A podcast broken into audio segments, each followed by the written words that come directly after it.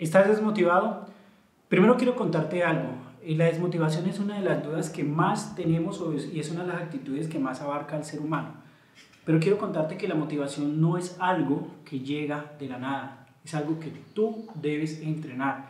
Si te quedas esperando estar motivado mañana o pasado mañana, te vas a equivocar y cada vez vas a estar más deprimido o más alterado o cada vez vas a encerrarte más en cosas que te gustan y que posiblemente no es realmente lo que debes hacer con tu vida o posiblemente no es tu vocación. Quiero decirte que dentro de la motivación, que es algo que tú tienes que entrenar, o el hecho de estar desmotivado sucede por varios factores. Uno, tu proyecto de vida es inestable tienes que revisar tu proyecto de vida. Y quiero que entiendas que tu proyecto de vida depende de ti, de nadie más. Quien tiene que revisar, plantear y construir tu proyecto de vida eres tú. ¿Con qué? Con la cantidad de oportunidades que tienes, con la cantidad de carencias que tienes, debes empezar a construir tu proyecto de vida. Si quieres salir de la desmotivación, de la depresión y de la tristeza, tienes que replantear tu proyecto de vida. Y hay una forma de replantear el proyecto de vida para la depresión como tal porque claro, la depresión, la tristeza, la angustia, el sinsentido de vida surge porque realmente nosotros no estamos haciendo clic de nuestra alma con lo que realmente hacemos. Posiblemente queremos a muchas personas, posiblemente queremos muchas cosas, pero todavía no hay esa fuerza motivacional que nos lleva a actuar. La motivación es un motivo para actuar. Entonces, como que se nos cae la motivación y realmente solamente tenemos responsabilidades a medias y quiero que empieces a replantear tu proyecto de vida, pero que lo empieces a replantear con esa capacidad interior que realmente tienes. Y quiero que entiendas que no solamente eres depresión, que tienes muchísimo más por descubrir en tu vida.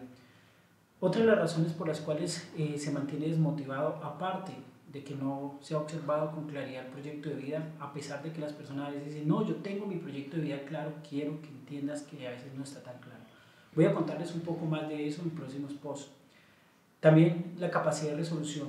Cuando tenemos una baja capacidad de resolución o cuando no tenemos una capacidad de resolución, generalmente esto nutre una desmotivación en nuestras vidas y que va cobrando, que va pasando factura con los actos más simples. A veces nos motivamos, por ejemplo, con hacer ejercicio, con entrenar, nos motivamos con pintar, con la música con nuestro trabajo, pero llega un día en que ya no estamos motivados, llega un día en que nos sentimos desmotivados, sentimos el sinsabor de lo que estamos haciendo y de pronto ya no lo queremos hacer más. Pero no es porque realmente se haya perdido el amor por lo que estamos haciendo, sino porque dejamos que gradualmente la desmotivación fuera cobrando, fuera ampliando, fuera creciendo día a día y empieza a abarcar inclusive nuestras relaciones de pareja, nuestras relaciones familiares, nuestra forma de hablar y nuestro arte. Quiero que entiendas que también, igual como observar y reflexionar sobre el proyecto de vida es importante, también es importante reflexionar sobre la capacidad de resolución. Si tú no tienes capacidad de resolución, vas a caer en choques, en confrontaciones, en adversidades y va a inundar tu vida, como lo decíamos ahora.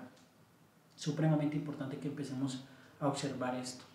Es importante también que empieces a dinamizar tu expectativa de vida. ¿Qué quiere que pase contigo? ¿Qué es lo que realmente quieres que pase contigo? Es lo que tienes que preguntarte y empezar a edificarlo desde hoy.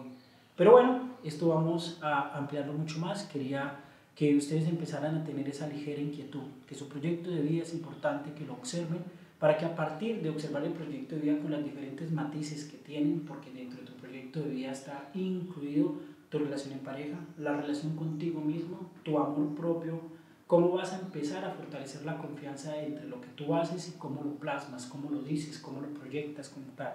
¿sí? Tiene varios elementos interesantes porque no solamente es creer que proyecto de vida es lo que soñamos o lo que queremos que ocurra con nosotros, y tiene que ver muchísimo más con lo que edificamos, ¿de acuerdo? Entonces, vamos a conectarnos con este sentido de proyecto de vida porque yo quiero que tú también quiero yo y quiero que todas las personas emerjamos un poco más y dar un, aporte para el alma, crecer desde el alma. Full bacán.